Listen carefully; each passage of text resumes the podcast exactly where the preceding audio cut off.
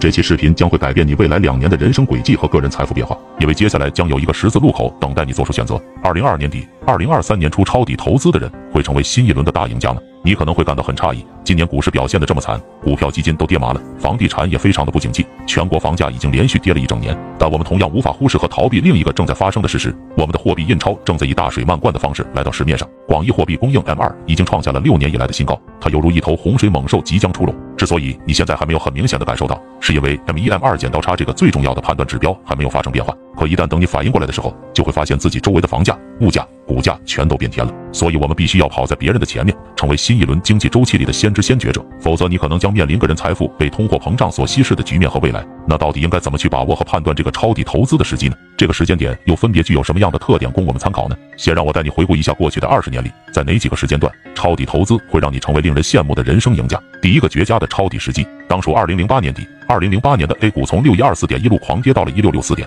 大概有一亿股民们被套在山顶，最终含泪割肉离场。而就在同一时刻，各地的房价出现了打折甩卖的情况。某房企大佬当时甚至喊出了楼市拐点的言论，然后就开始带头降价卖房了。但就在二零零八年底那样一个人人对投资都非常悲观的时刻，如果你选择进场抄底，不管是把钱扔进股市，还是进军楼市，都无疑是一次成功的弯道超车。因为第二年，也就是二零零九年，我们的股市就翻了一倍，从一六六四点一路涨到了三四七八点，楼市也开始起飞，各地房。价如同雨后春笋般不断上涨，所以二零零八年底无疑是一个典型的抄底为王的重要时刻。而错过了二零零八年这轮顺风车的朋友，你要想赶上下一个投资风口，绝对等到二零一四年了。二零一四年是十年来房价下跌幅度最大的一年，当时的楼市甚至已经到了花钱雇人看房。去假装繁荣的地步，而这一年的股市也同样如同鸡肋一般食之无味。从二零零九年的波翻倍反弹之后，连续跌了整整五年，伤了无数股民的心。但二零一四年底却绝对是一个提前布局抄底资产的大好时机，因为第二年，也就是二零一五年，A 股就开启了一轮波澜壮阔的超级大牛市，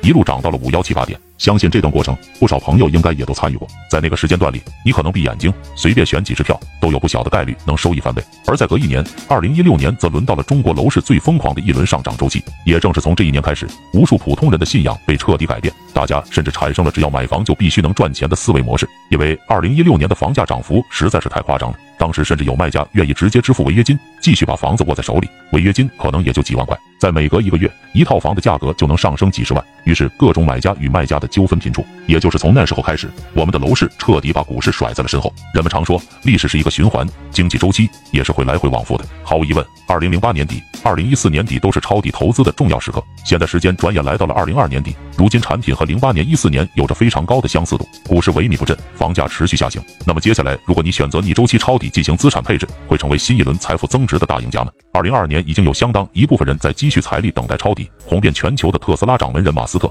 通过各种股份套现的方式，把几百亿美元的现金握在了自己的手里。而美国规模最大的上市投资管理公司黑石，已经募集了五百亿美金，准备等别人打折甩卖资产的时候，去房地产市场厂里大干一场。至于股权巴菲特，就更不用说了。他旗下的伯格希尔哈撒韦现金储备接近一千五百亿美元，为历史峰值。不单单是这几位投资界的巨头，全球也有很多资本正如同猎人一般在等待一个抄底的时机。最典型的就是美联储的无风险隔夜逆回购，这个数值已经创下了二点四万亿美元的历史新高。要知道，在过去几十年里，这个逆回购连一千亿都没达到过。如此海量的钱，他们的持有者既没有去股市，也没有去房地产，而是老老实实的躺在了银行的账户上。他们在等待一更加确定性的让大众群体割肉离场的至暗时刻到来，然后大举抄底。就和李超人当年发家致富的道理是一样的。等到普通人恐慌性的资产抛售行为到处蔓延的时候，再拿着现金甚至加杠杆去抄底，捡最便宜的筹码，何乐而不为呢？就像前面我给你们分析的，二零零八年底和二零一四年底就是两个非常具有代表性的抄底为王的时间点。零八年底是整个资本市场被恐惧和金融危机所支配的底部，而一四年底则是所有投资者被磨得信心全无的时刻。他们分别代表了两种经济局面的极端情况，然后就发生了市场回暖和资产价格上涨的大反转。那么问题来了，二零二二年底会复制同样的历史轮回吗？接下来我们会分析股市，再说楼市。下个视频我们接着往下看。